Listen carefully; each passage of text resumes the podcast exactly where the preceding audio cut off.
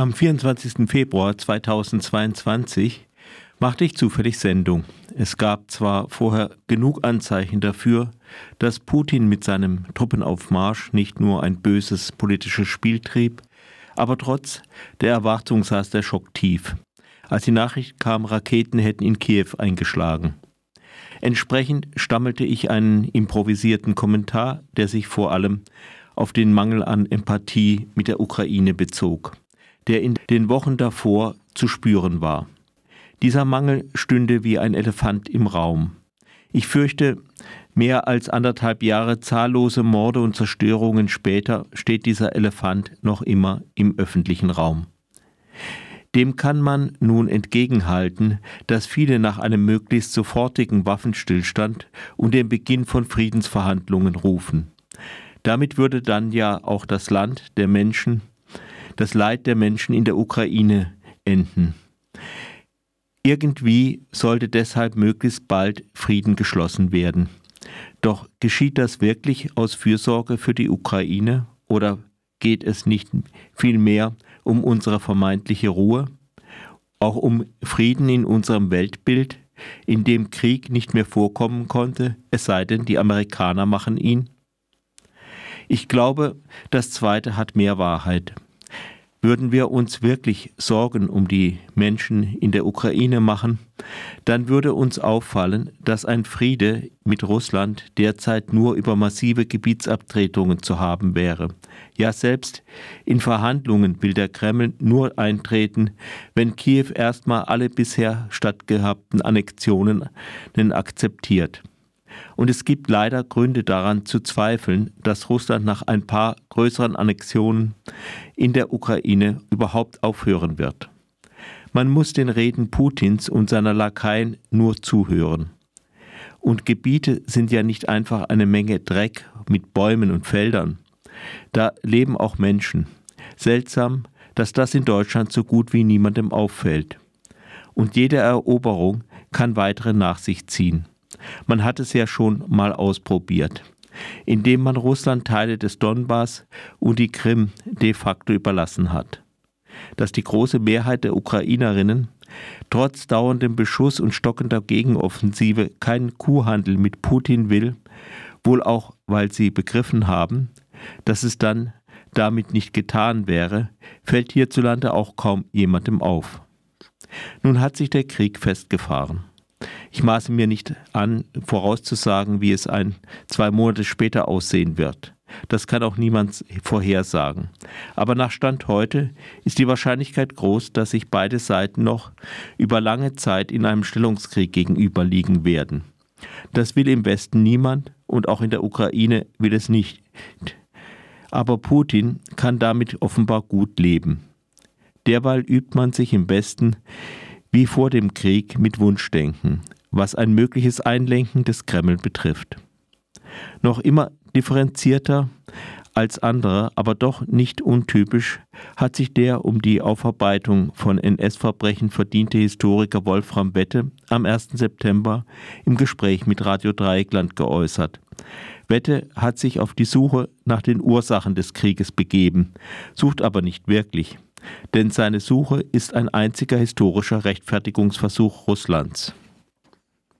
Die Frage nach dem russischen Imperialismus tut Wette mit einem kurzen Satz ab. Die Ursache für den Krieg ist schlicht und ergreifend der russische Imperialismus, die Großmachtsträume Putins, oder? Ja, das ist eine gängige Lesart. Mehr hat er dazu wirklich nicht gesagt. Die Ukraine ist für Wette ein Staat minderen Rechts. Das merkt man immer dann, wenn Leute von den Sicherheitsinteressen Russlands sprechen und ihnen dabei nicht einfällt zu betonen, dass die Sicherheitsinteressen der Ukraine mindestens gleichwertig zu berücksichtigen sind. Meiner Meinung nach muss sich die Atommacht Russland überhaupt keine Sorgen um ihre äußere Sicherheit machen. Die Ukraine, die ihre Atomwaffen abgegeben hat, und innerhalb weniger Jahre zweimal von Russland überfallen wurde, hat viel eher Grund zur Sorge um ihre Sicherheit. Um das zu sehen, müsste man halt ein wenig mehr Empathie mit den Menschen in der Ukraine haben. Doch hören wir uns an, was Wette zu möglichen Verhandlungen sagt. Was die Russen wollen, ist äh, wahrscheinlich, soweit man das sich zusammenreimen kann, wahrscheinlich eine, jedenfalls eine Ukraine, die nicht den westlichen Bündnis, Bündnissystemen angehört, die also als Minimum den Status der Neutralität äh, genießen soll und in der Russland zumindest so viel Einfluss haben soll äh, wie, wie der Westen. Eine kleinere Version wäre, dass sie die bereits eroberten Gebiete behalten dürfen und äh, dass es sozusagen Verhandlungsmasse sein könnte, äh, ob diese Länder den Status als russisches Staatsgebiet irgendwie behalten können oder ob das ganz neu ausgehandelt werden muss mit, äh, mit Volksabstimmungen. Also wir haben eine ganz, eine ganz komplizierte Situation und aktuell ist nicht zu erkennen, dass eine der beteiligten Seiten ähm, Interesse daran hat, die militärische Auseinandersetzung zu beenden, sondern alle haben noch Maximalziele, die sie vertreten und alle hoffen, dass sie mit Hilfe eines militärischen Sieges ihre eigenen Interessen am besten bedienen können. Das ist die schwierige Lage. Man fragt sich, warum Wette nicht zuhört. Putin hat ganz klar gesagt, dass die Staatlichkeit der Ukraine ein Fehler ist. Sein Ziel ist eine Entnazifizierung der Ukraine.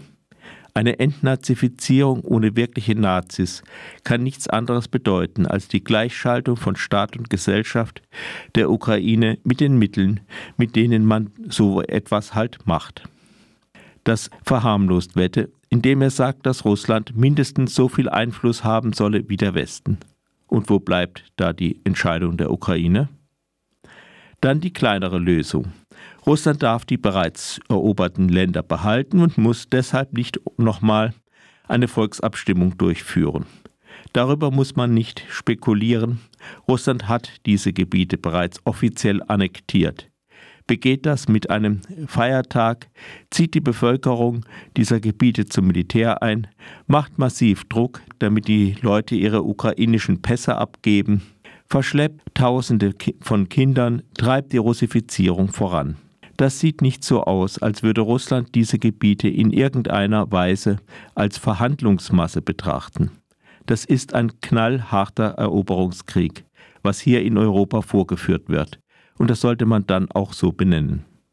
Dann der Vorwurf der Maximalziele an beide Seiten gleichermaßen, so als sei der Wunsch des Schlägers auf dem Schulhof, den kleinen Jungen fertig zu machen und der Wunsch des Jungen, nicht weiter unter ihm leiden zu müssen, jeweils gleich verwerfliches Maximalziel. Wette bemüht sich wenigstens immer wieder um Realismus, verfällt dann aber doch in Wunschdenken und hat wie gefühlt alle in der Friedensbewegung und großen Teilen der Linken eine notorische Anhänglichkeit an Russland und zum Ausgleich null Empathie mit der Ukraine. Imperialismus kann manchen Zwecken dienen, aber er beginnt vor allem im Kopf. Und der russische Imperialismus ist nicht nur in Russland, noch in vielen Köpfen. Was aber auch im eigenen Kopf ist, kann man bei anderen nicht als Fehler sehen, und also sucht man die Ursache für den Krieg woanders. Es ist enttäuschend, dass auch Leute, die keineswegs rechts stehen und auch nicht zu der Fraktion gehören, die denkt, ich habe meine eigene Meinung. Die habe ich mir nämlich selbst auf YouTube gefunden. Einfach in ihrer Welt bleiben, ganz gleich was geschieht. Es gibt da aber ein Antidot. Unsere Solidarität gilt den ukrainischen Menschen. Ach ja, da gab es noch etwas anderes als die Geschichte Russlands.